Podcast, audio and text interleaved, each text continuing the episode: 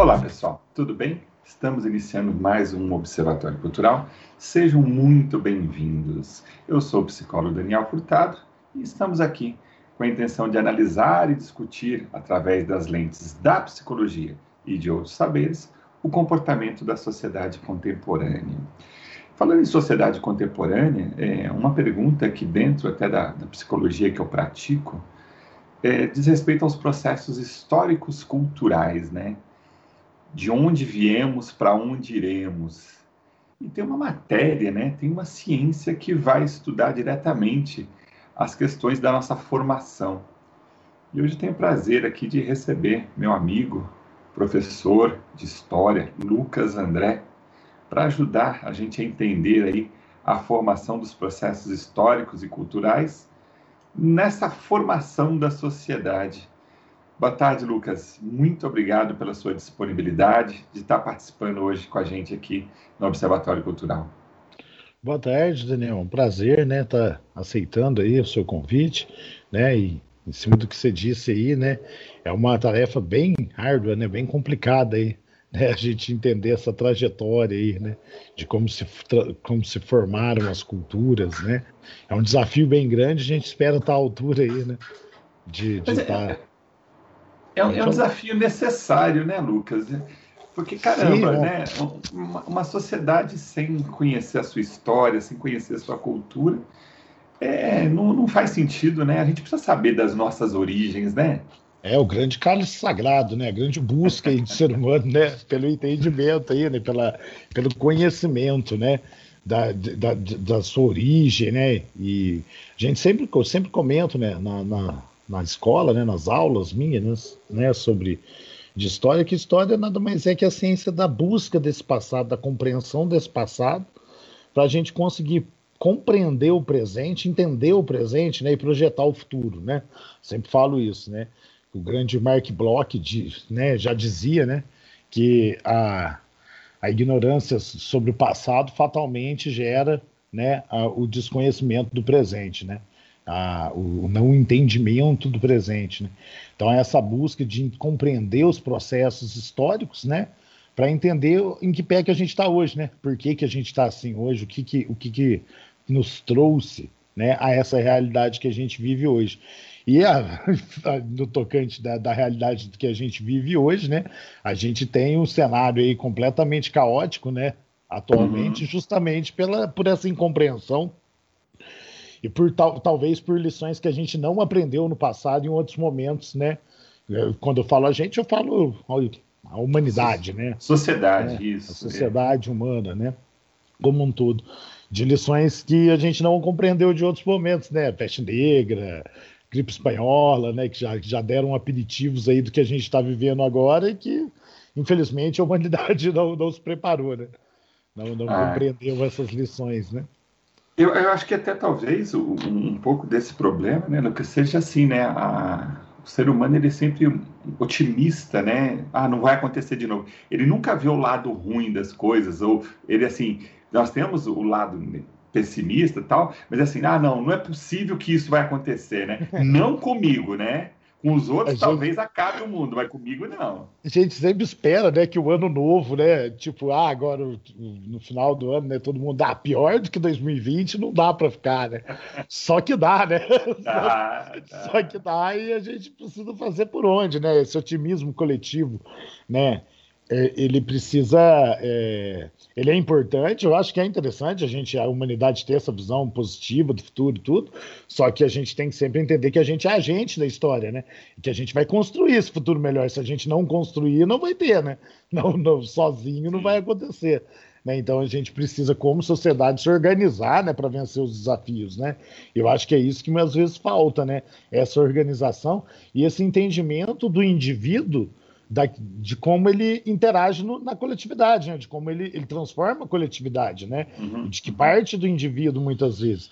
Às vezes a gente, como, como cidadãos, né, como pessoas, a gente parte do pressuposto que essa, esse futuro melhor não depende da gente, né? A, é, é, a, a gente é, só vai receber a benesse do futuro melhor, só, assim, só, só vai vir, né? E não, e não vai partir da gente, né? A transformação. E eu acho que ao longo da nossa conversa, a gente vai perceber que, que todas as grandes transformações que a gente que a gente que, que aconteceu, a gente teve que tomar parte como indivíduo, né? Que tiveram a sociedade foi, tiver, tiver, teve aí os atores, né? Que tomaram frente que, e que fizeram as coisas se transformarem, né? Eu acho que às vezes falta um pouco desse compromisso do, do indivíduo para com o coletivo, né? De entender que ele é parte também desse processo de mudança, né? Principalmente agora na pandemia, que não tem como a gente não falar sobre ela, né? Que muitas pessoas elas, elas, elas não entendem que elas cumprirem uma quarentena faz parte do processo de melhoria e de mudança, né? Uhum. Ela acha que ela pode continuar saindo e tá tudo ok, e que a vacina milagrosa, né, vai, vai vir e salvar todo mundo, né? E não é por aí, né? A gente Mas talvez, mais. Ô, Lucas, será que é, é, isso não vem até porque assim, né? Quando a gente pensa em termos de, de planeta, né, somos 7 bilhões de pessoas aí, né? Aí quando eu olho para mim como indivíduo, eu sou tão pequenininho, eu sou tão pouco. Será que a minha ação, né? Eu me sinto uma formiga às vezes assim, né? Uhum. Será que a minha ação é tão potente de transformar o mundo? Será que a pessoa fala assim: "Ah, não, mas só hoje sou só eu", né? Quando né, num pensamento quase que egocêntrico, ela fala assim: "Ah, mas não, não tem problema, é só um pouquinho". É, não, eu entendo, é isso. E quando a gente para para pensar, é isso mesmo, né? Eu várias vezes penso, ah, se eu for ali também não vai mudar nada, né? Tipo, eu sozinho, né? Só que assim, é, a, essa, a gente tem partido do pressuposto que se todo mundo pensar dessa forma, não vai, todo mundo vai dar a saidinha, e aí não vai. E aí é um coletivo, né? Exato, você tem que pensar no coletivo. Mas é complicado, principalmente porque assim, a gente vive uma sociedade né, devido ao, ao, extremo, ao avanço do capitalismo e de suas, né, e de suas é, teorias e filosofias, a gente vive um momento de, de individualismo extremo, né? Então, assim, o ser humano chegou aí no auge do individualismo, né? Da, da ideia de individualismo, e aí, nesse momento da quarentena, ele é chamado a praticar uma, uma, um coletivismo que ele não está acostumado, né? A gente, nas últimas décadas, nos últimos anos, a gente se acostumou a partir sempre do pressuposto do eu, né? Sempre se uhum. colocar em primeiro plano, né? De, de, de ter ali o, o, a, própria, a própria pessoa como a principal do mundo. E aí chega num momento de quarentena que a gente precisa abrir mão dessas liberdades individuais pelo bem do coletivo, a gente vê que existe muita dificuldade, né? É o que o Bauman pro, é, propôs aí, da modernidade líquida, né, do individualismo e tal, né? A gente tem muita dificuldade, né, de, de abrir mão da nossa individualidade né, nesse momento para em, em, prol da, da, da, sociedade, do bem social aí, né? Eu acho que é um, é uma, é um reflexo, né? do capitalismo. É um reflexo, né? É um reflexo da própria sociedade. Você estava falando aqui, né? Eu falei assim, nossa, onde será que começa tudo, né? Eu lembro que recentemente é, uma das coisas boas que nesse período aí do isolamento foi ter um pouco mais de tempo de leitura, né? E eu comprei o, o livro, fui ler o livro do Yuval Harari, né? O uhum. Sapiens, né?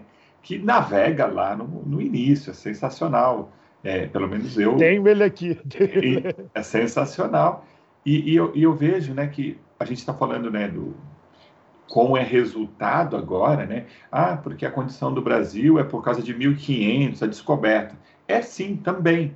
Mas tem a, a igreja que foi formada antes, lá em mil, no ano 200, tem a história do, dos cristãos, e aí você vai voltando, vai voltando. Na verdade, sempre é uma continuidade, né? Sempre tem história para trás, né? E tem o agora também, né, Daniel? Porque, assim, muitas vezes, quando a gente coloca assim, ah, é o, é o descobrimento do Brasil, né, lá em 1500, parece que, tipo, não tem como mudar isso mais, então já era. É assim mesmo, Sim. sabe?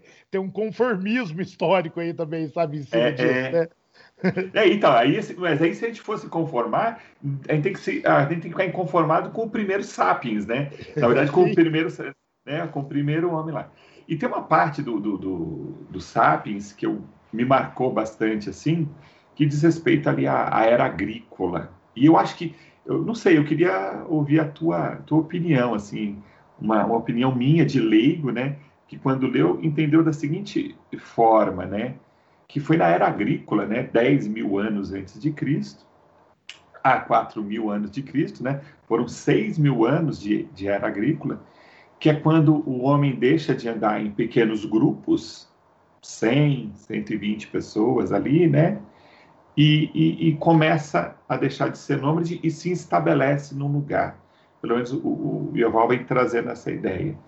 E na hora que esse agrupamento, que essa sociedade, ela começa a ter um acúmulo de comida, que ele começa a ter a possibilidade mais de não precisar ficar é, é, andando atrás da comida, você começa a aumentar esses grupos. E ali a gente começa as relações de poder.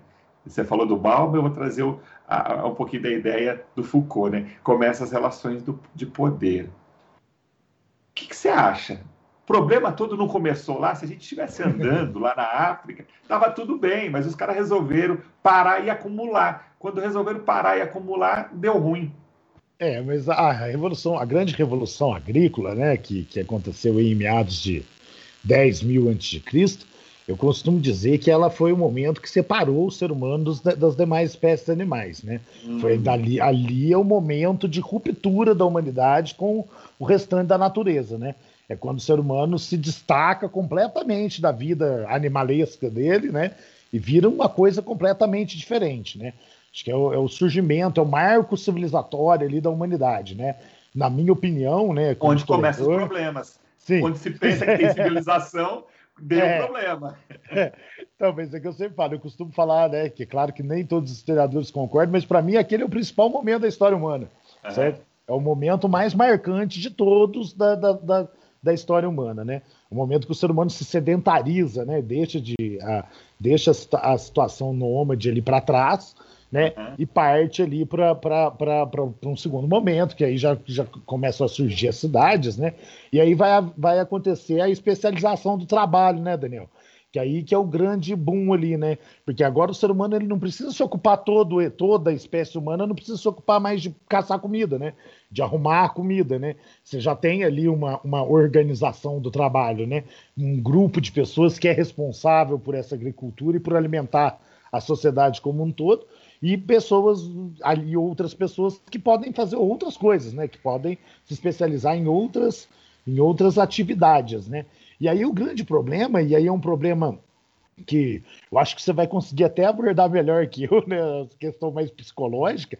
O grande problema não é a especialização do trabalho em si, mas a valoração que o ser humano passa a dar a diferentes atividades, o valor, uhum. né? Porque, por exemplo, o, o terror, tipo, não faz muito sentido na minha cabeça, né? Quando eu paro para pensar, assim, a, agricultura, a figura do agricultor ele passa a ser a menos importante na visão do homem é, primitivo, né? Que passa a ser o trabalho menos valorizado, enquanto outros trabalhos passam a ter um valor maior né? O que é meio, na minha visão, não faz muito sentido, porque o cara que produz o alimento é o cara que garante a sobrevivência da espécie, né? Então, teoricamente, deveria ser o mais importante. Mas não, né? Surge aí a figura, as figuras militares, né? E as figuras ligadas à religião, né? Ao sagrado, ao místico, né? Elas passam a ter uma importância maior na sociedade. Né? E aí você tem aí um germen aí de duas instituições que marcaram a história da humanidade como um todo: a religião, né? Uhum. E o, o, militar, os militares, né? Os exércitos, né? É. A força violenta do Estado, né? A força repressiva do Estado. Então você tem o surgimento dessas duas figuras, da figura do sacerdote e do guerreiro, né? No passado, né? E, e a valorização dessas duas é, dessas duas profissões, ela passa a transformar completamente a dinâmica da vida, né, do homem primitivo lá, né? Então você vai ter um respeito a essa autoridade desses homens, né? Tinha um amigo meu que costumava dizer que a religião nasceu no dia que o, que o primeiro esperto encontrou o primeiro otário, né? O primeiro, tipo, e aí, tipo, ele passou a convencer, conseguiu convencer o outro de que ele é sagrado, né? Mas assim, e, e aí, olha só, né? Você está falando, né? Que eu acho que vem balizar, pelo menos, essa ideia né, de, de relações de poder. Uhum. Né? Então, essas duas instituições que estão até hoje, são a, a, absolutamente fortes na sociedade, elas têm uma relação de controle de poder. Eu acho que a gente começou a entender um pouco é, aonde o negócio começou. Rodrigão já está me fazendo sinalzinho que a gente precisa ir para o intervalo. A gente vai dar uma paradinha e volta já já. Bem, pessoal, estamos voltando Observatório Cultural, hoje recebendo o professor de História, Lucas André, está ajudando a gente a entender né, esses processos históricos, culturais, na formação da sociedade. Lucas, a gente terminou aí o bloco, o primeiro bloco, falando da, das instituições, né, da importância, especialmente da instituição militar, da religião, como elas vão permeando a, a, a vida civilizatória, né? Queria que você comentasse um pouco, falasse assim, né, é, até um interesse pessoal, né? As das viagens, né? O, o, aquele ou aquele sapiens anterior ali antes da idade agrícola, que ele era nômade por necessidade, ele se deslocava em busca de comida.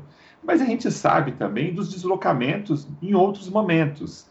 Queria que você explicasse um pouco, dá um panorama, o que, que aconteceu, por que, que o homem precisou sair viajando?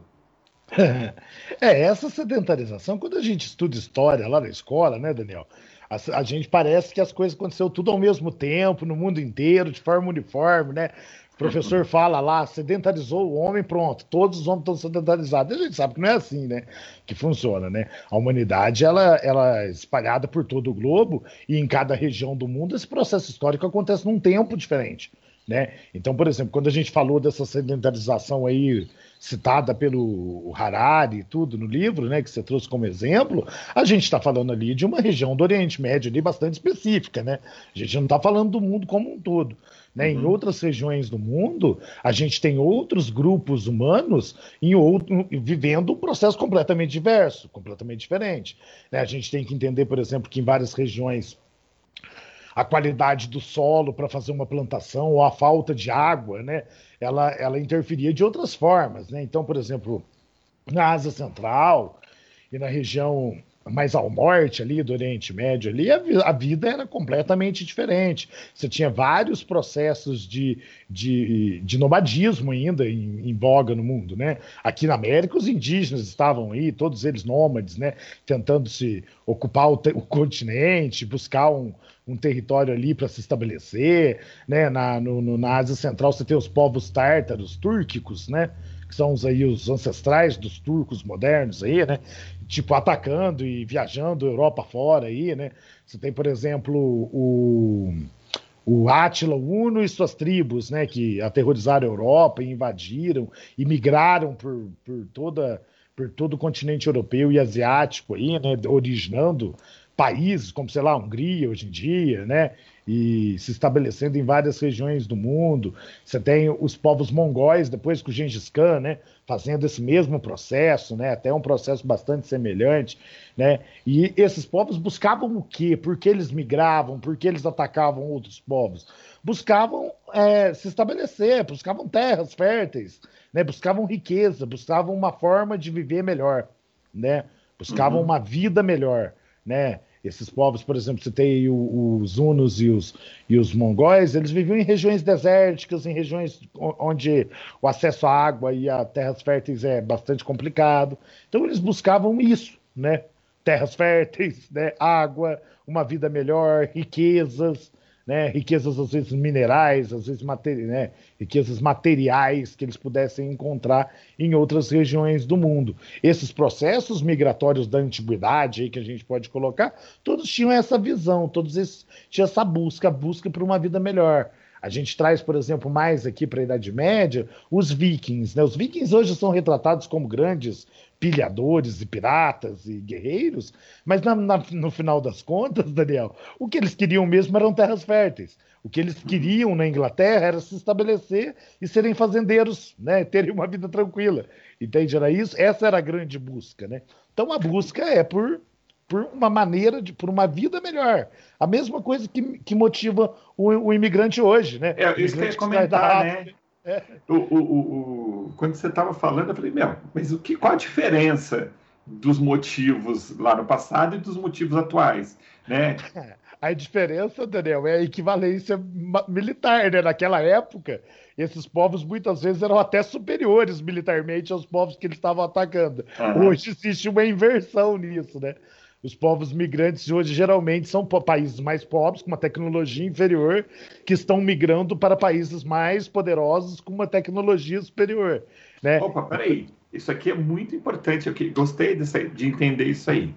Então, no, no, nesse, nos povos antigos, ele ganhava as terras da força. Ele tinha tecnologia e por isso ele se expandia. Mesmo querendo é, uma vida melhor, ele ia procurando essa vida melhor. Sim. Atualmente, quem está querendo uma vida melhor, normalmente tá são pessoas está desprovido e ele precisa de alguma forma ir para um lugar melhor. Sim. É que antigamente, né, Daniel, não existia uma organização dos estados, né? Então, por exemplo, assim, a Europa ali, por mais que ela tivesse um desenvolvimento tecnológico ok, legal, ela estava sujeita ao ataque dos inimigos, né, do, dos invasores, né?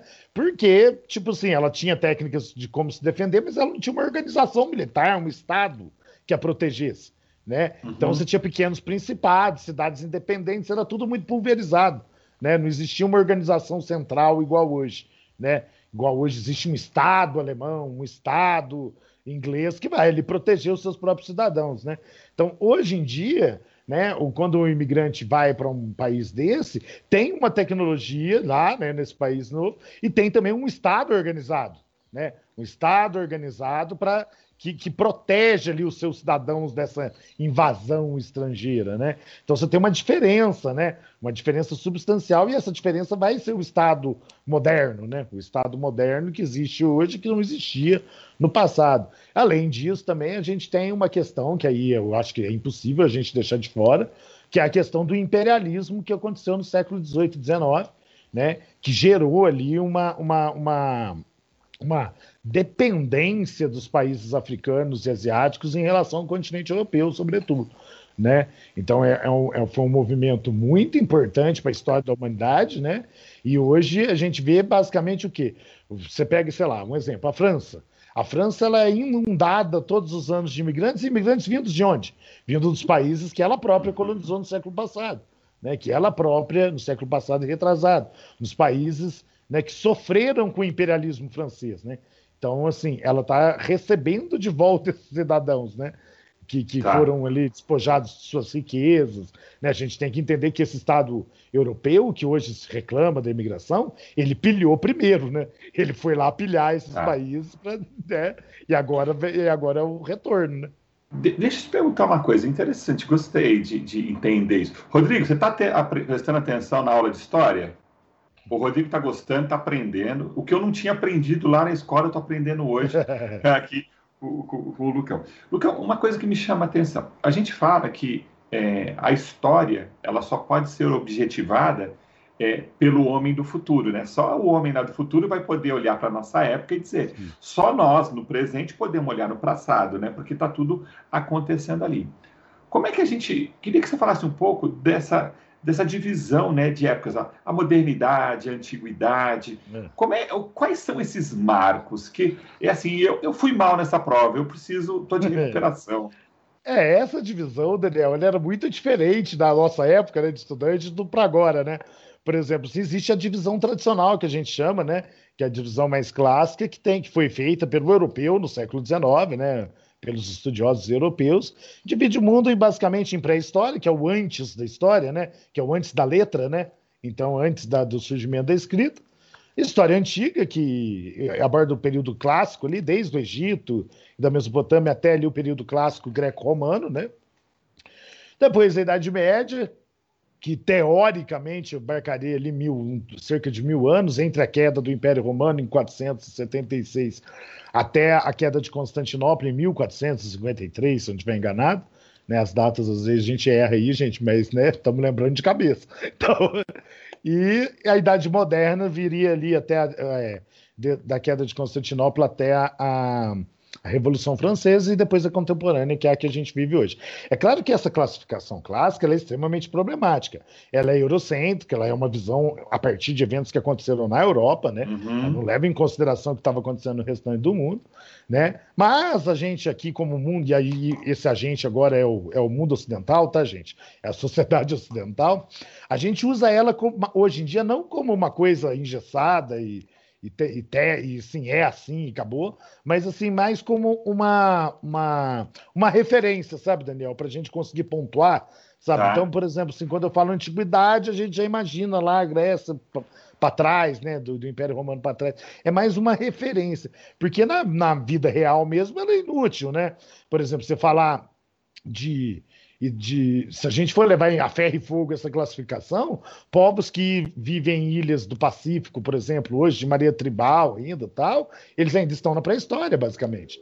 né? Uhum. Vivendo de forma primitiva, né? O, os, os, portugueses, quando chegaram aqui, encontraram os indígenas, já na Idade Moderna, né? Para Portugal, os indígenas viviam de maneira também pré-histórica. Os incas, maias e astecas, talvez já é, uma espécie de idade antiga da América, né? Se a gente for uhum, comparar, uhum. né? Então, assim, essas classificações, elas são, assim, mais para a gente ter uma referência, mas se a gente for levar ela a sério mesmo, a gente não vai, vai dar errado, né? Não vai funcionar. Tá. Né? O importante da gente colocar, Dani, hum. em cima disso, é só que assim, a gente usa essa classificação para ter uma visão total, mas que o ouvinte não pode levar muito a sério ela, porque senão vai cometer erros, né?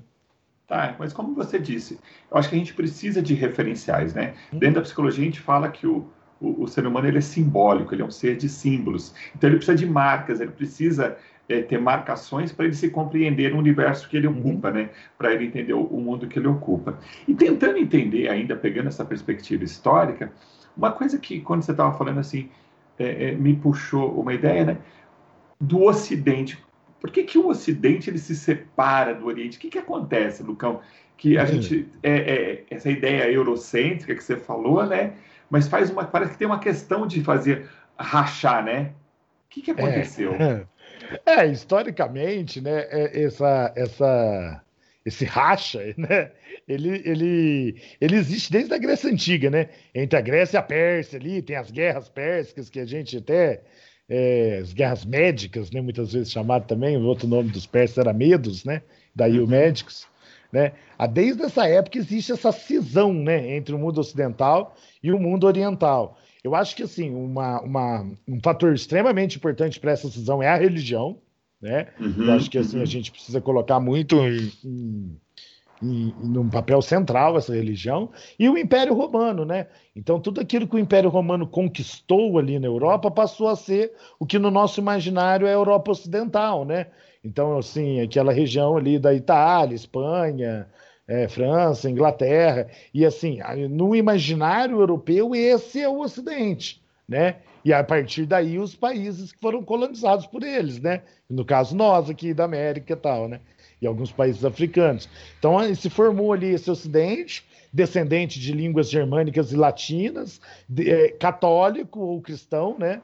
Depois da, da, da reforma protestante ali, cristão, né? E tudo aquilo que não é isso, né? que é ortodoxo, que, que, que, que, é oriental, que vem do Oriente, que, tem, que não tem a religião cristã como centro, que não tem as línguas germânicas e latinas como centro, como centro ficou sendo o, o, Oriente, né? o exótico, o diferente.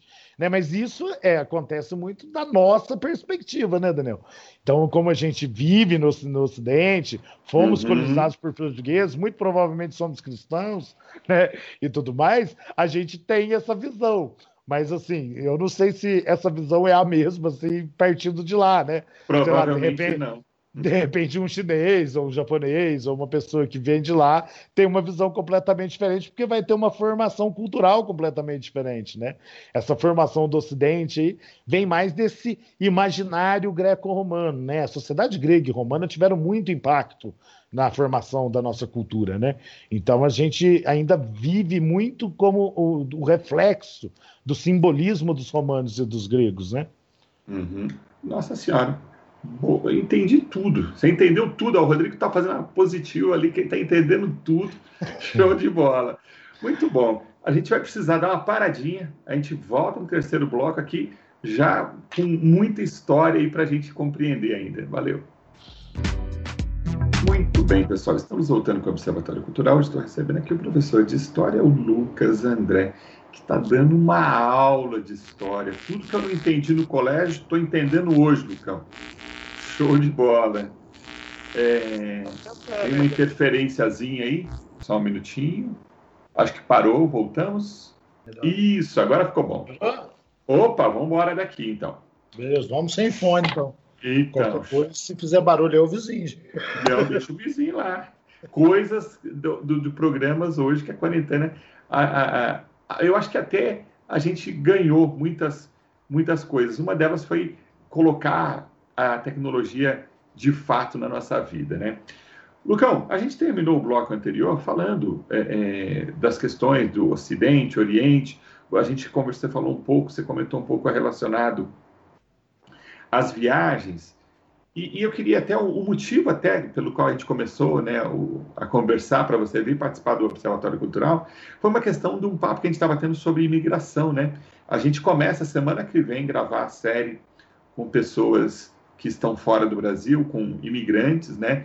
A gente vai conversar na semana que vem com uma pessoa que está na, na, na, Irlanda e um cubano que está no Brasil, para falar dos dificuldades e benefícios de estar fora. Depois, na outra semana, a gente vai falar com uma pessoa que está na Holanda e uma pessoa que está na Nova Zelândia, né? Eu, inclusive, quis sair um pouco do circuito quando eu estava procurando os convidados.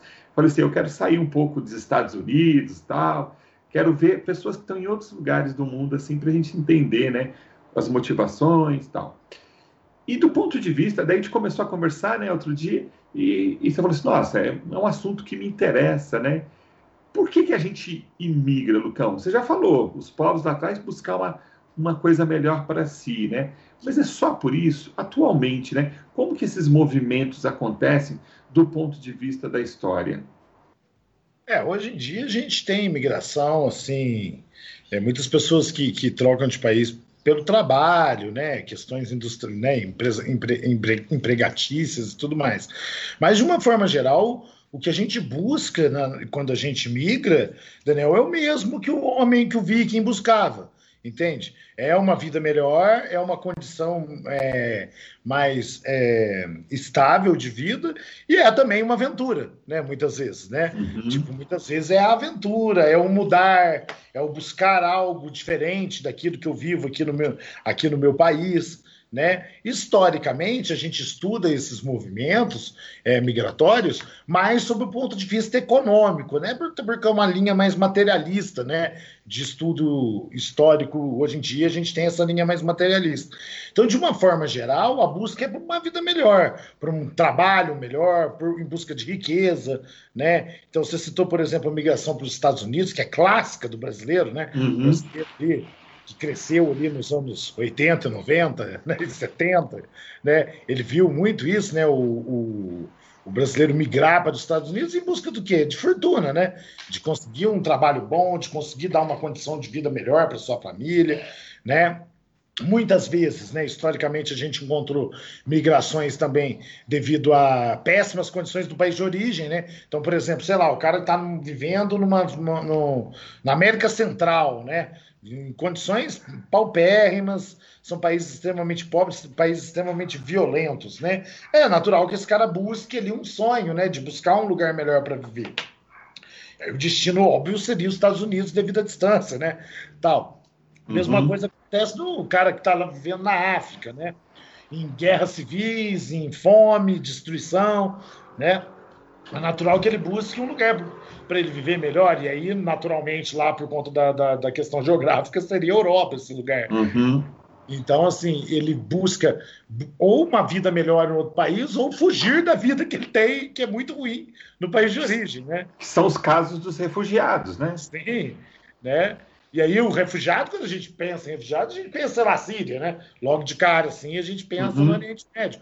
Mas muitas vezes, né, o, o refugiado, ele vem, por exemplo, é, de regiões da África, de regiões da América é, Central, de regiões da Ásia, lugares que estão vivendo situações muito difíceis, muito complexas, mas que devido ao eurocentrismo tudo da nossa sociedade, muitas vezes a gente nem sabe certo? A gente nem sabe que esse país está vivendo uma guerra, a gente nem sabe que esse país está passando, tá passando por uma, uma dificuldade muito grande, porque os grandes meios de comunicação não se dão muito, não, não dão a mínima, né? Então, muitas uhum. vezes a gente não conhece as condições. Então, as pessoas vão buscar fugir da vida ruim que ela tem, buscar uma vida boa em outro país. Às vezes, né, e historicamente isso aconteceu em vários momentos, as, muitas vezes são refugiados políticos, né, que estão fugindo aí de uma questão política do país, né, grupos étnicos minoritários, você citou a Irlanda aí, né, a Irlanda muitas vezes era uma questão religiosa, né? Os irlandeses que migravam para os Estados Unidos no século XIX, XVIII, né? Tipo, fugiam de uma perseguição religiosa que acontecia no país deles, que era religiosa e política ao mesmo tempo, né? Porque elas se, se sobrepunham as duas uhum. questões, né? Então, assim, a gente tem uma série de fatores, e aí cada, cada, cada país e cada caso específico vai ter um motivo, né? Mas, historicamente, os fatores principais são esses, econômicos, né? É, refugiados políticos e religiosos, fugindo de alguma guerra, de alguma situação, né? Os imigrantes, por exemplo, que vieram da Itália, né, para o Brasil, né, tinham isso, né? A Itália passava por uma crise imensa, vieram aqui em busca de uma vida melhor, né? Muitos também eram anarquistas fugindo do fascismo, né? Fugindo do Mussolini, né?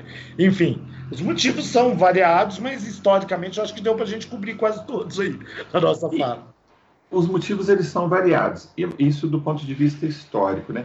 Hoje você consegue, é, por exemplo, falar para a gente, olha, tem uma rota de imigração mais forte ou o mundo inteiro de acordo com a sua... A gente tem uma macro-região e tem as micro-regiões ali. Eu acho que a questão logística, né, a questão geográfica, ela acaba tendo um fator muito importante quando a gente está falando das necessidades. A necessidade de uma busca de uma vida melhor, eu vou para aquilo que é mais fácil, tal né? Então, o que me dá uma facilidade de encontrar. Mas você usou também um, um, uma motivação, você trouxe uma ideia de motivação que é da aventura. E quando eu penso na aventura, é, eu não penso só no, no, aventureiro que quer escalar uma mudança. Eu penso naquela pessoa que fala assim: olha, eu estou com uma vida boa no meu país, tá ok, mas eu quero ter a possibilidade de morar num outro país, conhecer uma nova cultura, é, é, vivenciar novas perspectivas, né? Hoje, você consegue dizer para a gente quais são o, o, o, os países que mais atraem, ou melhor, né? Para onde que o, o, brasileiro ele vai para tudo quanto é lugar, né? Acho que eu lembro que eu estava assistindo uma vez um programa e assim tinha um, um cara estava na Finlândia fazendo esses programas de turismo, né? E aí tinha um time de futebol, quarta divisão na Finlândia, tinha brasileiro jogando futebol na neve lá, né? O cara falou, pô, mas brasileiro tem em todo lugar. É, o brasileiro, historicamente, nem sempre é por necessidade, mas ele é um povo que gosta, que ele precisa de estar tá indo buscar outros lugares. É, a, essa migração assim mais aventureira, aventureira aí, né? Tipo assim, mais por aventura, geralmente as pessoas que buscam esse tipo de, de, de, aventura vão buscar lugares mais pitorescos aí, sim, né, Daniel? Então, tipo assim, a Finlândia, por exemplo, é um, é um, é um destino bem pitoresco, né? Eu vi uhum. alguns brasileiros também que migraram para a Islândia recentemente, para ter, né? Devido à característica muito única do país, né? Ali, uma ilha minúscula, né?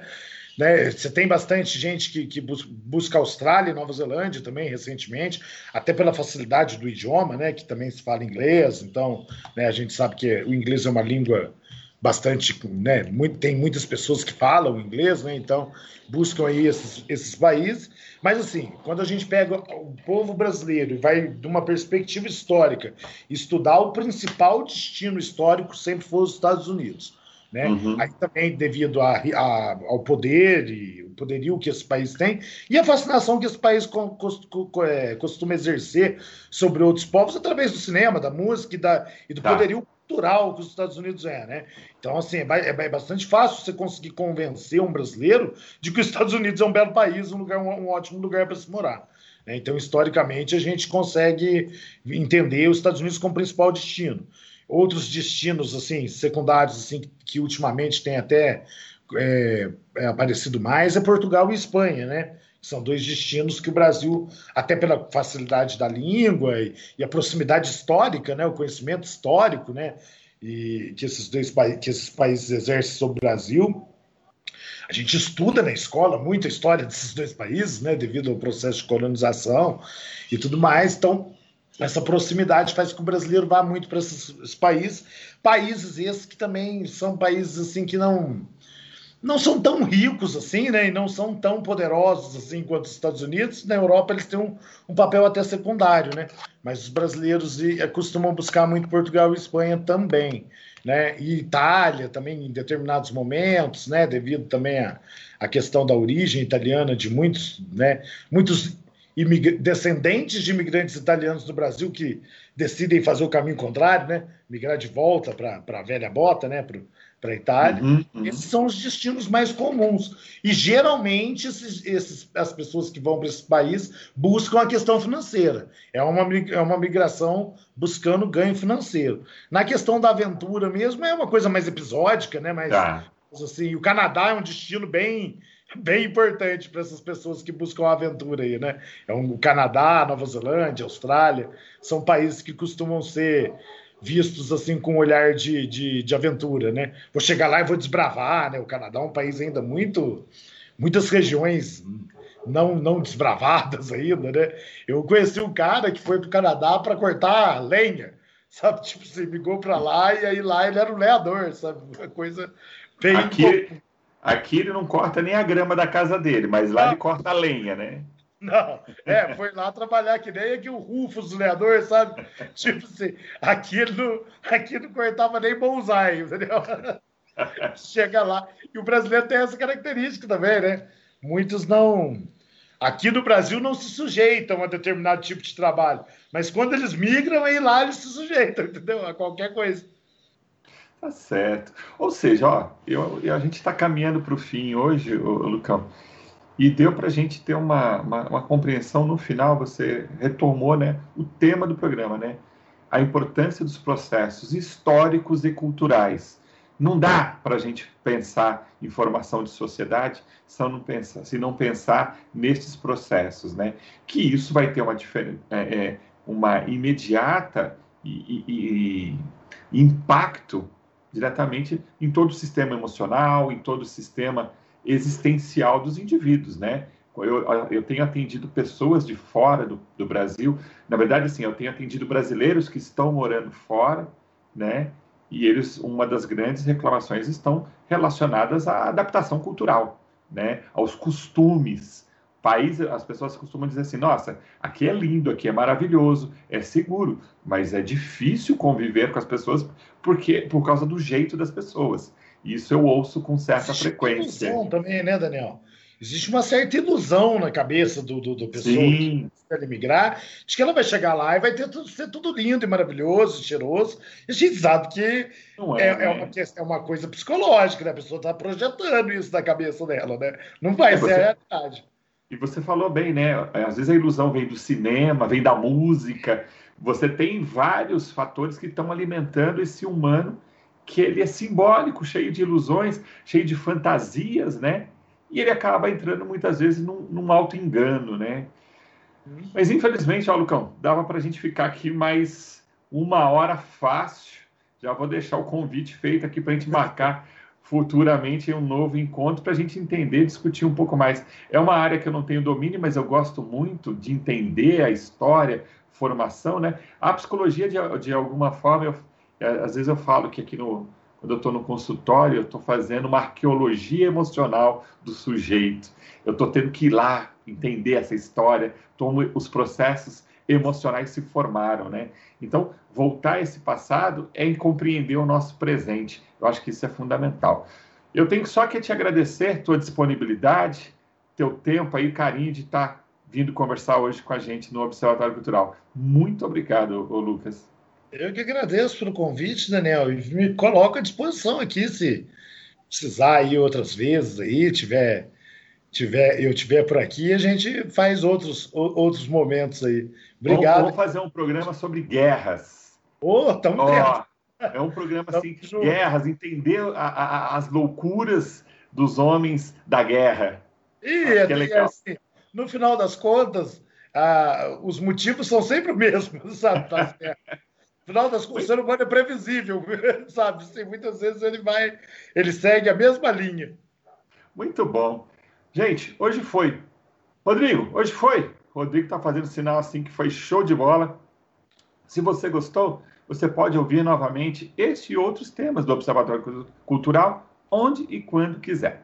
É só acessar os podcasts que ficam no site da maquiradio.com.br ou também você pode encontrar esse programa a partir de segunda-feira em formato de podcast no Spotify, na Apple Podcast ou na sua plataforma preferida para você ouvir aí seus podcasts. É só procurar PC Daniel Furtado.